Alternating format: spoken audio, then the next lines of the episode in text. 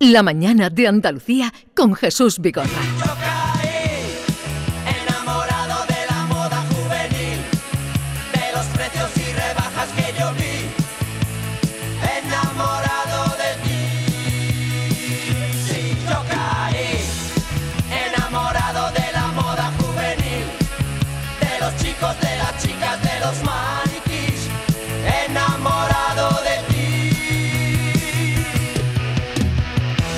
Agatha Ruiz de la Prada, buenos días. Hola, buenos días. Bienvenida. Muchas gracias. La verdad que tenía muchas ganas de venir porque todo el mundo me habla maravillas de ti. Muchas ¿Ah, sí? maravillas. Sí, sí, sí. Eso no es así. Eres un mito en la radio. Por Dios. Empezamos bien. Sí. Empezamos bien porque a usted le gustan las entrevistas. Sí, pero fíjate, sí que empezamos bien porque estuve el, mar, el lunes en Barcelona. Llegué a Barcelona porque presenté el libro en Barcelona antes que en Sevilla. Y entonces, me- nada más llegar, me llevaron al liceo. Y- Sí. Y, la primera señora que veo dice, me he comprado tu libro, me lo he leído y voy mañana a la presentación. Digo, coño, pues eso sí que es el top de lo que se podía esperar. Ya me animé muchísimo. Eh, hemos hablado muchas veces con ocasión de desfiles y tal, pero nunca habíamos estado así eh, cara a cara. Así es que lo celebro Sí. enormemente. Yo, yo también, la verdad, que me hace mucha ilusión y nunca pensé que, que este libro iba a dar tanto de sí, la verdad, porque me- yo creo que me va a tener ocupada todo el año, porque la gente me dice, ¿qué planes tiene? Digo, pues yo no hago ni planes con... Porque el, el- el libro lo sacamos en, no- en noviembre, lo presenté en Madrid el 19 de diciembre y tengo una editora que es fantástica, yo diría que es la mejor, mejor editora de España, se llama Imelda Navajo. Ah, sí, bueno, Imelda. eh, Imelda, de había, toda la vida. ella había trabajado en, en Planeta y luego hizo su, propia editorial, Sí, que es La Esfera de los Esfera, Libros. sí, Y la verdad que ha sido un poco la que... Y cuando yo ya me quiero escaquear un poco, porque es que ha sido exagerado, exagerado de...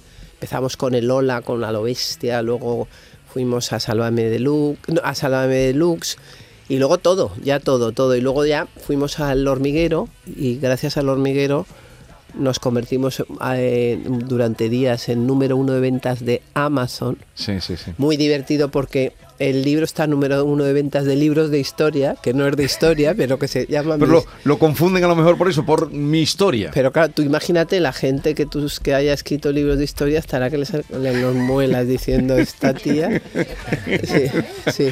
tocas todo lo que es un quién es quién, tocas mundo de la aristocracia, el mundo de la política, el mundo del periodismo. Pero, Eh, pero no es historia. No es de la- historia, pero si tú quieres ver Pero quién es, historia, claro, si Sí, tienes pero que ver eh, quién es quién, por ejemplo, Luis. María dice que, que es el libro más sincero que ha escrito, él, como luego muy adorable, ningún intelectual español. O sea, realmente yo cuento una cantidad de barbaridades que es brutal, pero yo soy así, que si me pones un micrófono delante, Siempre, no, y no- no digo mentiras. siempre nunca. dices lo que piensas. Por ahora sí, tengo, eh, me daba mucho miedo que me pegaran o algo, que me, me daba miedo en la presentación y todo, que saliera a la venta. Yo estuve, fíjate que hasta me decían, te mandamos unos a tu casa. Y decían, no, no, no, no, no, no me los mandéis. que Y hasta que ya pasó mucho tiempo, porque me daba, los teníamos escondidos, ¿sabes? Sí. Fue como mucha tensión antes de que saliera, porque, por ejemplo, yo tengo un novio abogado y yo me imagino que si él hubiera leído el libro me hubiera dicho, tú estás loca, quita esto, quita esto, quita esto. ¿Por qué todo". lo has escrito? Mira, es una cosa que está en el ambiente. O sea, no, no me quiero comparar con Harry porque a él le han pagado un- una fortuna, pero ¿por qué dice, por qué ahora todo el mundo está contando la verdad? ¿Por, o ¿por qué ahora mismo... Pero en España menos. Ya, pero hace es, un- es un género que en unos- España no es muy común. Que la gente se están confiese. las biografías, Sí, pero, me- pero menos que en otros países. Menos. No, hay una tendencia hace 10 o 15 años, tú ibas a, la- a las ferias de arte y todo era autorretratos. Una se sacaba el pie, la otra se sacaba el otro Había como una gran tendencia que es muy, o sea, es un poco de ego, ególatra, ¿no? De contar. Pero es que ahora, bueno, que la Kardashian, que es la mujer, yo diría, más poderosa del planeta, es porque cuenta todo lo que hace, hasta cuenta unas barbaridades. Ujú. Yo tampoco tengo tantas barbaridades como ella, pero cuento muchas, Sí, muchas. muchas, muchas. Pero el impulso que te llevó a... Y luego, bueno, pues el impulso yo te diría que fue Imelda. Me lo, me lo habían propuesto mucho porque estaba por el, ¿sabes? Estaba en el ambiente. Ujú. Y, entonces ella me ha ido reconduciendo para que esto fuera...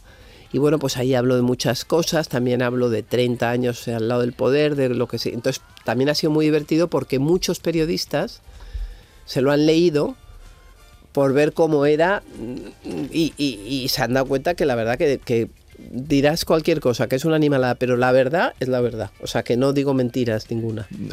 Yo creo que Harry se queda en pañales, ¿eh? Porque tú le das aquí a todo el mundo, ¿eh? Le das a la infanta Es que Cristina. conoces a todos.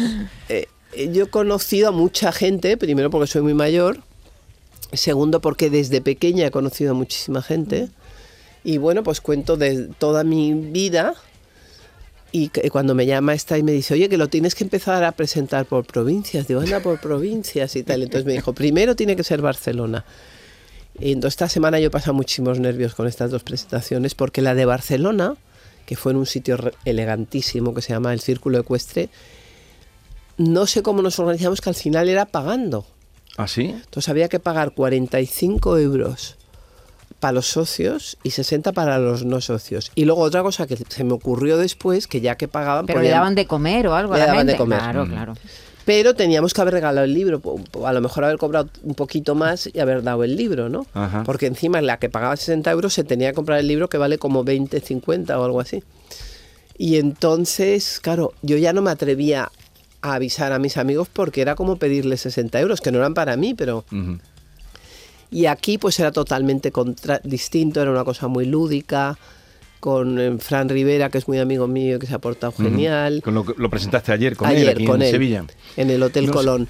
Y luego vino el alcalde, que es simpaticísimo, el alcalde de. Sevilla es encantador, ¿eh? porque es que es un, vamos, yo le conozco muy poco, pero cómo, cómo le quieres enseguida, ¿no? Porque es que va todo, es súper, te lo promete y cumple, es muy guay. Porque no has encontrado a mucha gente que cumple lo que promete. Bueno, porque luego se les sube mucho el poder a la cabeza y se vuelven muy creídos y ya no, ¿sabes? Lo, lo bonito es, el otro, el otro día estuve la semana pasada en Sevilla, yo tengo una querencia por Sevilla tremenda y estuve en lo de las ferias de Simov Sí. y le dije, alcalde, no te quedes a lo mío, que de verdad que no... te-". Y se quedó. Y estuvo ahí toda la tarde y claro, que tener a un alcalde viendo, y además que se veía que estaba disfrutando, ¿no? Es Bueno- un apoyo muy grande para la moda. De hecho, encontré más animado el Simov, fíjate lo que te digo, Sí. que Cibeles, cuando es mucho menos importante teóricamente la moda flamenca que la moda en general, ¿no? Oye, ¿qué perso- aquí salen muchos personajes, ahora supongo que irán saliendo también en la conversación, pero ¿qué personaje, Andy Warhol, eh, bueno, mucha gente, eh, eh, al conocerlo en persona se te ha caído? Alguien que tú admiraras. Pues mira, yo cuento ahí que se me cayó un poco eh, este, ay Dios, el de García 100 años- Márquez. García Márquez, de 100 años de soledad, porque claro, para mí García Márquez era el como, ¿sabes? Como yo estaba como flipada. Y, Oye, que vamos a cenar con García Márquez. Y entonces cuando le vi ahí con un jerseycito, como muy, que parecía de comisiones obreras, y con muy poca conversación, porque hay mucha gente de esta brillante. Sí. Por ejemplo, yo estaba en un, uno que se llama Mario... Ay, bueno, uno que es el que mejor da conferencias de autoayuda de España. Mario Mi, no sé qué, Puch, Mario. Puch. Este, eh, cuando, luego vas a com- comer con él y no abre la boca. Porque es como diciendo, yo si no me pagan no hablo, No ¿me hablo. entiendes? Y entonces no tienen esa cosa que yo encuentro muy importante, también hablo mucho de eso en el libro, de lo que es tener conversación, ¿no? Que es una parte de la educación. En, mi- en mi familia, pues antes decían, este tiene poca conversación, tiene mucha conversación, tiene muy buena conversación. Yo creo que tener conversaciones, pero pues mm, eh, claro, este era el mejor escritor de Latinoamérica, una cosa prodigiosa, increíble, fantástica, Sí, porque sí, yo me he sí, leído sí. li- 100 años de soledad 20. Estaba con su mujer, la mujer así como pero o no le hice ni- no, no tuvo ganas de darme conversación. A lo mejor Entonces era- digo, no coño, sería- para eso prefiero seguir leyendo los libros y no conocerlos. A, a lo mejor no eran en- no sería ya cuando estaba un poco afectado porque eh, No, no, no. no estaba todavía con la cabecita fue- un poquito no. macandé. No, No. no, estaba bien, estaba bien, lo que pasa que bueno, pues a lo mejor le pareció una pija o yo que se vete tú a saber, pero que Tú no. dices en el libro que nunca has sido pija. Por eso. Lo dices y lo, y lo repites muchas veces. Nunca has sido no, pija. que yo quería ser pija, pero que pero no, no, nunca, nunca, lo has. Pero sido. por cómo- Pero sí que cuentas muy bien y mm, eh, eh, sobre todo teniendo en cuenta cómo empezaste en la moda, ¿no? Eh, ese híbrido de tu origen aristocrático, de, de- familia, bueno, con, con títulos, con mucho dinero, tus abuelas, tú lo cuentas muy bien ahí, de dónde vienes tú, tu familia, y luego esa querencia tuya a romper, a ser Bueno, es que yo moderna, venía, eh, como a- todo el mundo, llena de contradicciones. Primera contradicción, Madrid, yo- mi, mad- mi padre de Madrid, Madrid y mi madre de Barcelona. Barcelona, ya. Mm, ya tenemos un... La cosa no un estaba tan mal como hoy, pero estaba mal ya. Entonces ya ahí empezamos una cosa. Luego, me- la casa de mis abuelos era un poco como Downton Abbey. Era, ¿sabes? Yo llegaba, la me, era la me pasaba la vida en la cocina, todo era mm, alucinante, esa casa tan increíble. Y en cambio en Madrid yo vivía en la casa más moderna de Madrid, la más. No te digo Mm. que hubiera No, no, lo- lo la dices. más. Entonces, claro, esa contradicción de la modernidad total, de cuando estaba naciendo el arte contemporáneo en España, el arte moderno, y yo conocía a todos los pintores porque iba a sus estudios, porque iba a sus galerías, porque iba a las galerías, por tal, y llegar a Downton Abbey, pues era también otra contradicción, ¿no? Entonces, bueno, pues yo creo que la vida de todos está llena de contradicciones. Esas son las mías, cada uno tendrá las suyas, ¿no? Y yo vi, vi, pues mi madre, que era un poco esa, así que era como la niña, entre comillas, bien de Barcelona, pero siempre estaba deprimida la pobre, porque, porque es una enfermedad. En la familia, pues no ha habido... eh, fue una familia que ganó mucho dinero y tal, pero eh, ya mi, mi abuelo solo consideraba trabajar una ordinariez, tú fíjate. Fíjate. Entonces, claro, le parecía que mi padre, como trabajaba, era un ordinario. Entonces, todas esas cosas lo ves, y- pero yo veía que los que trabajaban eran más felices que los que no trabajaban.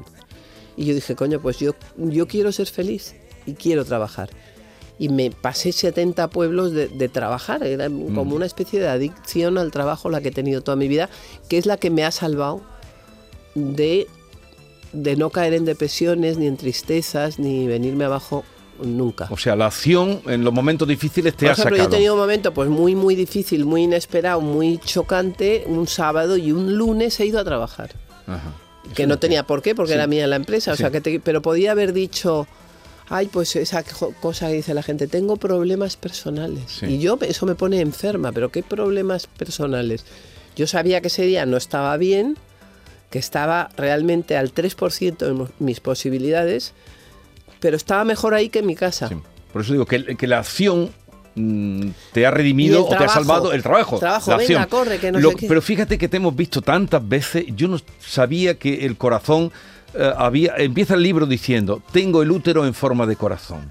Bueno, vamos a ver, ese libro Ese, ese, ese que arranque. en realidad no los yo lo que pasa que como soy muy verdadosa pues ese Verdadosa, libro- esa palabra no la he oído nunca. ese libro no, no lo he escrito yo porque yo he tenido un escritor que se llama Pedro Narváez que es, yo de- digamos que he hecho eh, yo le he contado mi vida y él lo ha escrito y yo creo que ahí hay una cosa como un poco de Truman Capote y tal y cual de cómo lo más difícil de un libro es cómo arrancas el Sí. libro entonces él ha arrancado con esa cosa tan dramática, llena de sangre, de cosas, de, de abortos, de follones y de tal, que... Pero te gusta ese arranque, ¿no? Tengo el útero en forma. Pero entonces. ¿Sabes lo que pasa? Que es que si te metes ahí, luego no puedes decir tampoco como yo, ay, ay no, es que mira, esto no me gusta. tal". Pues escríbelo tú, ¿no? O sea, tú tienes que aceptar Claro. que tiene que haber un movimiento en el libro y el libro se lee en cuatro horas. Sí. Bueno, el que, el que lee, claro. eh, porque tiene mucha marcha. Pero si yo empiezo a decir, ay, bueno, esto no lo pongas así, no lo pongas así, yo ya. No, no puede ser. Agata, yo he subrayado el libro, muchas frases que has ¿Qué, puesto. qué ilusión me ¿eh? está haciendo que lo hayáis leído todos, Claro, me estáis y- emocionando. Claro, si no, no mucho. entran aquí. Y he tardado menos de cuatro horas porque tu libro se lee muy bien. Uh. Hay dos frases que quiero que me comente. Una Sí. es, el innombrable no ha sido envejecer. Ahora me explicarás por qué. a Que no tu- ha sabido envejecer. No ha sido envejecer. Ahora me explicas por qué no nombras nunca a Pedro J y siempre es el innombrable. Y segundo, en la clase política española hay mucho paleto. Y tú, que te has, eh, bueno, te has codeado con Felipe González, con Zapatero, con Aznar, con Rajoy, algunos de ellos han entrado en tu casa. ¿Cuál es el político más paleto que te has encontrado? En general, mira, me he encontrado te- a- eh, paletos muchos, paletos muchísimos elegantes. Yo recuerdo a Arias Cañete, también uno de cultura, do- que muy adorable, que es el que me, eh, César Antonio Molina. Ajá. No, no, no, perdona, César Antonio Molina no. Uno que era muy simpático en Madrid, que se llama Ma- en Méndez Vigo. Que duró poco. de- Esperanza Aguirre. Esperanza Aguirre. elegantes pocos más, ¿eh? No, pero te, te preguntaba por lo otro, por los paletos. Es que todos los demás... Ah, Ya. todos los demás son paletos. Y de la familia real dices que también es una horterada. Bueno, la familia real, ya- eso ya lo tenéis que leer en el libro. Yo no voy a hablar, que me aburre mogollón hablar de ese tema. Eh, Pues sí, dice Pero que... en lo que tú me decías de, de Linnom, de que no ha sabido envejecer, claro, cuando tú tienes un poder que realmente hoy no, es muy, muy pocos periodistas tienen, pero hubo un momento en que la prensa, hemos vivido, yo he vivido un momento de influencia impresionante de la prensa, que eso yo creo que ha desaparecido porque ahora, ahora no se sabe muy bien qui- quién manda, hay muchos medios, Sí. la gente lee de otra manera y tal y cual. Bueno, pues tú cuando has sido director de periódico 30 años, 37, llega un momento que es como si hubiera sido ministro o alcalde o presidente del gobierno. Llega un momento que tienes que saber irte y tienes que saber... En el arte es distinto porque los artistas, entre, pues es otra manera, no tienes tanto poder, no tienes tantas...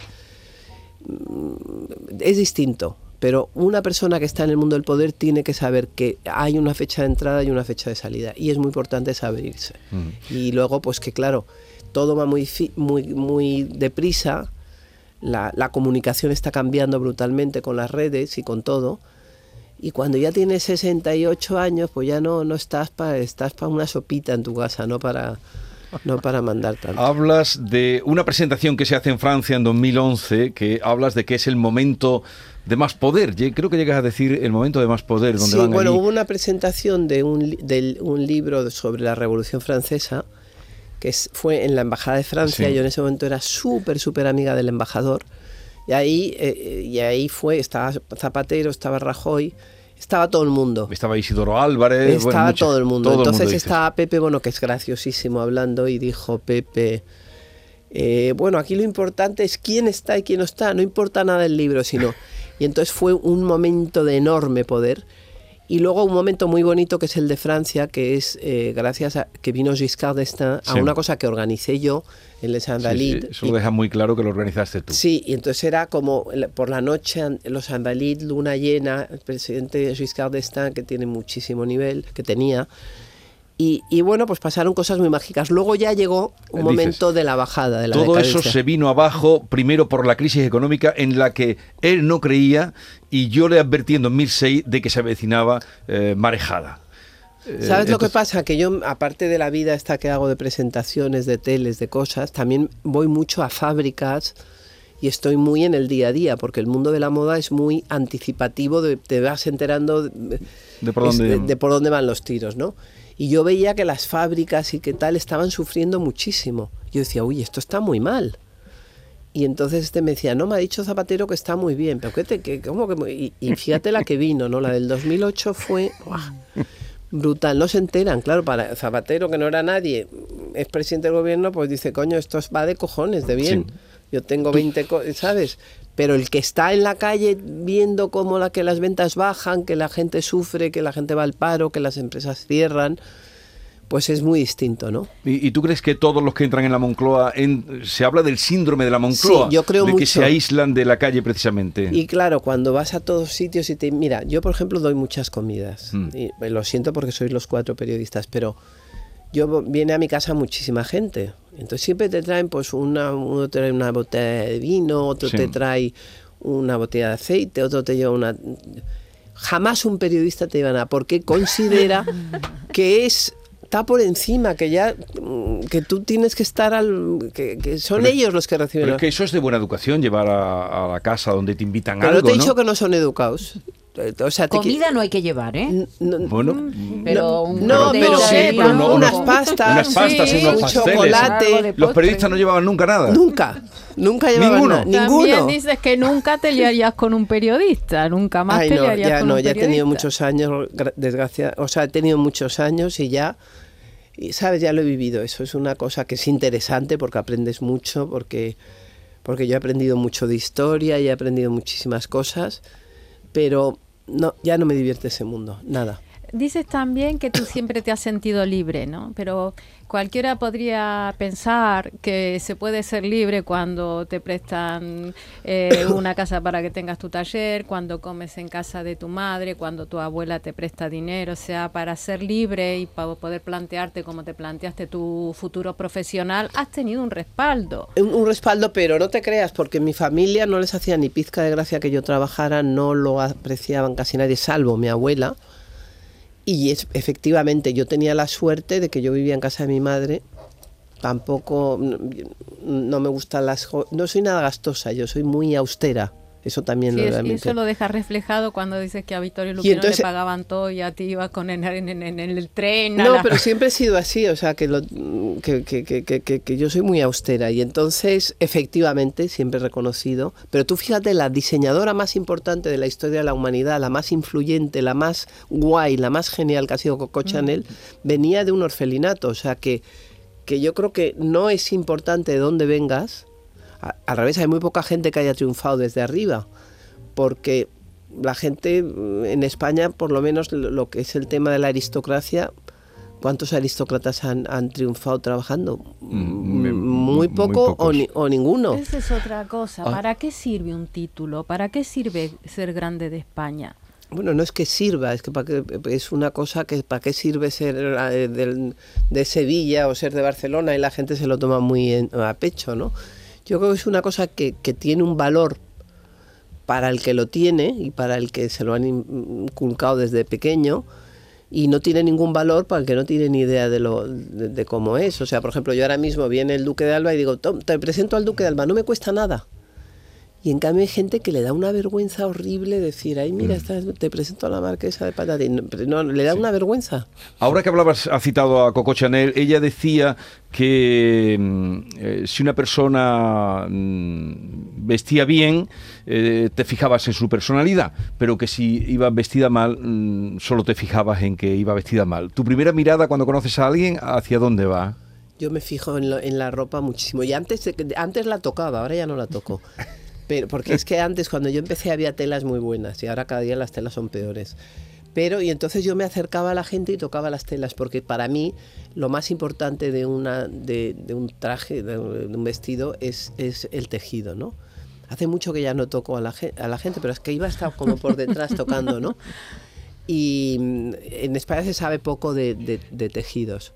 Pero vamos, Coco Chanel es que es una genia. Ella, todo lo que ha hecho, todo, todo. Ahora hay una exposición en Madrid que se llama Picasso y Chanel, que está un poco cogida por los pelos, pero hay unas, unas peliculitas de los dos en un jardín corriendo y riéndose y tal y cual, y esa complicidad, bueno, para empezar, lo lista que hay que ser para hacerse amiga de Picasso, ¿no? Y de todos los grandes intelectuales de su época. Agat, ¿no te has traicionado a ti misma? Digo, en tu línea, desde que empezaste, eh, eres muy reconocible en lo que haces, eh, no te has movido, diremos, has evolucionado, pero siempre siguiendo una línea en lo que diseñas, en lo que Es que en yo lo que creo, he creído mucho en mí misma. Eso es lo más- que te iba a preguntar. lo ¿De dónde importante. esa fuerza de creer y defender? ¿No? Pero es que yo ha habido épocas, por ejemplo, me acuerdo, creo que hablo en el libro de eso, una vez que estuve en, en Milán en un desfile y había 800 personas. Y de las 800 personas, estaba yo con mis hermanas, las 800 personas iban vestidas de negro. La que no iba de negro iba de gris oscuro, pero oscuro. Y entonces parecíamos nosotros como tres payasos, porque era naranja, roja, rosa, verde, todo, todos los colores. Y entonces era como muy violento, era verdaderamente violento, ¿no? Y a pesar de todo yo tiré para adelante, porque yo he creído en eso. Y eso lo bueno que tiene es que al final la gente te respeta y te conviertes en un clásico. Yo ha habido épocas que tú ibas a un colegio y decías a los niños de 6 años, dibujar un traje de Agatha Ruiz de Prada y tiquitín, se ponían Sí. a dibujarlo. Y hacían unos trajes con arco iris, con flores, que yo siempre he querido hacer un desfile con esos dibujos Con los dibujos. porque son muy buenos agatizadores. Y entonces, pero hay que ser quizá muy inconsciente, como he sido en este libro, que conta una cantidad de barbaridades. Ayer, por ejemplo, estaba mi mejor amiga de Sevilla, que es una Solís. Yo decía, Dios mío, yo- y yo sé que, que lo que pongo yo en el libro a ella le duele. ¿Has tenido alguna reacción de alguien? ¿Alguien Alguna he tenido. Sí. Muchas me han contado, y solo a uno le, le he bloqueado. Sí. Porque ya se puso tan desagradable Con lo que decías en tu libro. con lo del libro, que vale, que me lo diga, oye, me ha molestado esto, lo entiendo y lo respeto. Pero no me lo, no, que no tengo cinco años, ¿sabes? Que yo tengo mis ideas desde que he nacido y... Oye, tú mm, siempre has sido feminista y te has declarado de parte mm, de la, de la mujer y tú misma has sido libre, como comentaba hace un momento.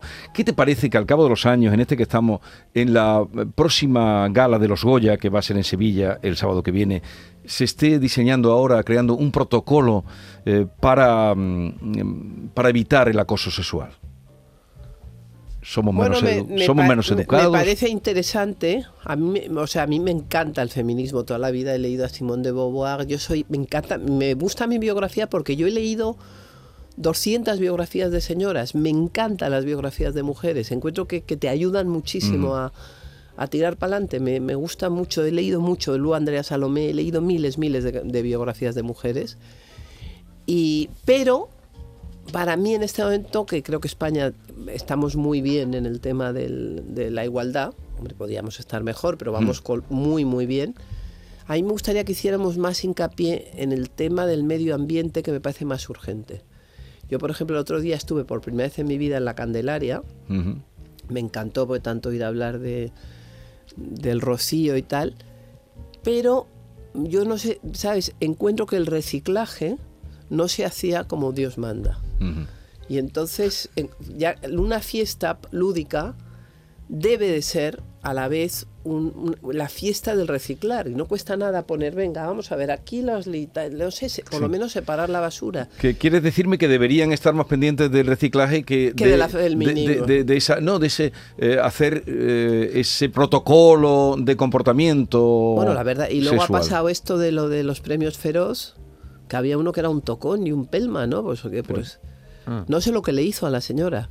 Yo pero tampoco. vamos, que es verdad que los tocones son muy pesados. Pero mm, yo para mí es más urgente el tema de la ecología que el tema de, en este- que el tema de la igualdad, Mm. fíjate. Bueno, vamos al cuestionario binario Vamos porque así. se nos vamos estaríamos hablando con Agatha. Oye, pero estoy muy emocionada con que os hayáis leído el libro, de verdad es que os quiero un montón. es y nosotros a ti. Y nosotros ¿Y mi camiseta te ha gustado? Es que la he Sí, traído hombre. para que me dijeras algo. A ver. Sí, que está muy bien. Pero como no es una flor, es un esco- Cuando apareció esta mañana le digo, ¿dónde vas así, David? Que te veo a legua. sabía que y me dice, es que viene Ágata y me he puesto, quiero... Me he puesto moderno, pues has hecho muy bien.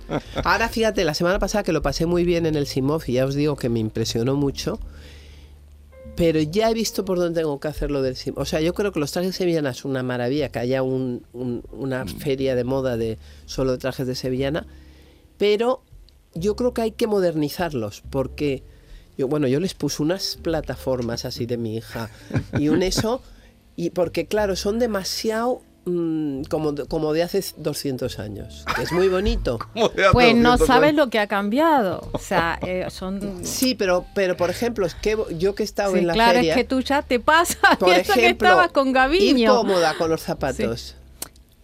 Pues por, e- porque es que ahí, ahí sí no te duele el y además no puedes... La mayoría van ya en alpargatas. Ah, ¿no? Hay adoquines en cuña, Sí. con cuña. y- Cuña y alpargatas. Vamos a- al cuestionario. Cuestionario binario. Poder de decisión. Ágata, le voy a hacer un breve cuestionario con dos opciones, o blanco o negro, el chino o el llano, lo uno o lo otro. Debe optar, decidir. Ágata Ruiz de la Prada o Águeda Ruiz de la Prada y Seth Mennat. Ágata, ruido de la prueba. Ágata Ruiz de la Prada o Marquesa de Casteldorius, baronesa de Santa Pau y grande de España. Pues venga, vamos a decir Marquesa de Castel de Ríos. ¿Ve a la reina Leticia con uno de sus modelos o ni se le imagina? Sí, hombre, porque como está muy delgada, todo le quedaría bien. ¿Corazón o cerebro? Cerebro. Upa. ¿De qué tiene más? ¿De modista o de diseñadora artística? De diseñadora artística. ¿Patrón o dibujo? Dibujo. ¿Qué luciría pisando fuerte? ¿Un Coco Chanel, que lo ha dicho ya, o un Terry Mugler? Un Coco Chanel. De padre arquitecto y de madre rica, ¿cuál de las dos caminos hubiera tirado como plan B? Eh, Prefiero la arquitectura. ¿Qué le seduce más? ¿Una buena cena o un buena, una buena casa? ¿O un buen amante? Ahí no lo sé qué contestarte, fíjate, ¿eh? Porque yo tengo una casitis total. Sí, sí, lo sé. ¿Le sigue interesando mirar para Cuenca, el pueblo que está vinculado artísticamente, o ya hace mucho frío que mire para Cuenca otro? Cuenca es muy emocionante. Yo creo que, fíjate, Cuenca tiene el pequeño museo Oh. mejor, que- Sí. mejor del mundo. Maravilloso. sea. Y además yo en ese museo he estado el día que lo inauguraron, ha sido parte de mi infancia. Eh, ese museo es que voy ahí y me emociono Ah, muchísimo. Hablas del de Zobel. Sí.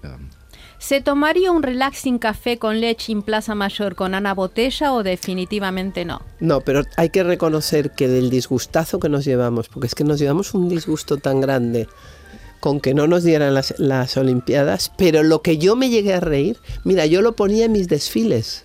En mi tienda hicieron una canción inmediatamente Sí, buenísima, sí. ¿te Sí. acuerdas? Pues yo entrabas a mi tienda y la tenía puesta. Era buenísimo. Tímido lanzada. Lanzada, Ordenada o caótica. ordenada, Dinero o poder. poder. Su admirado Proust decía, si te gusta la realidad en la que, si no te gusta, si no te gusta la realidad en la que vives, invéntala. Se ha inventado muchas veces la realidad. o- Todos los días me la invento. Se- sepa- ¿Qué separa más a una familia, una herencia o el COVID? Una herencia. Se declara a- amor por los animales, o al menos simpatía o cercanía. ¿Toros sí o toros no? Muy difícil pregunta, porque a mí me encantan los toros, sobre todo me encantan los toreros, pero es que yo, yo quiero tanto a los animales que es un tema muy, muy difícil para mí. ¿Alguna vez se ha sentido fuera de lugar con uno de sus vestidos o los que estaban fuera de lugar eran los otros? Tú lo has dicho, los otros. ¿Volver a bañarse en la piscina de Mallorca o lo ve complicado? lo vamos a intentar. Y para te- anda que la piscina. Si vol- para terminar, si volviera a nacer, volvería a pasar 30 años con el innombrable o como diría Flo- Lola Flores, para ti amiga, yo te lo regalo. Desde luego que lo regalo y no quiero ni volver a ver, pero yo no lo pasé mal los 30 años. El resumen que hago es positivo. Muy bien, muchas Agatha Ruiz de la. Prada, muchísimas gracias. La presentación esta tarde es a las eh, Seis en el Corte Inglés. en el Corte Inglés. Bueno, allí que vas a, vas a estar filmando en el Corte Inglés. Sí, es que yo me he pasado la vida en el corte inglés y el otro día que estuve en Barcelona y volví al corte inglés, es que yo iba todas las tardes a vender al corte inglés, vender. años y años. Y me trajo tantos recuerdos porque llevo, llevo muchísimo tiempo sin hacer eso, que es ir a, ahí a vender. Y Pues si- ahora vas y- a vender otra vez. Y Isidoro me decía, eres la única diseñadora de España que va... Yo iba los sábados y, y domingos a vender al corte inglés. Bueno, gracias por la visita y ha sido un placer.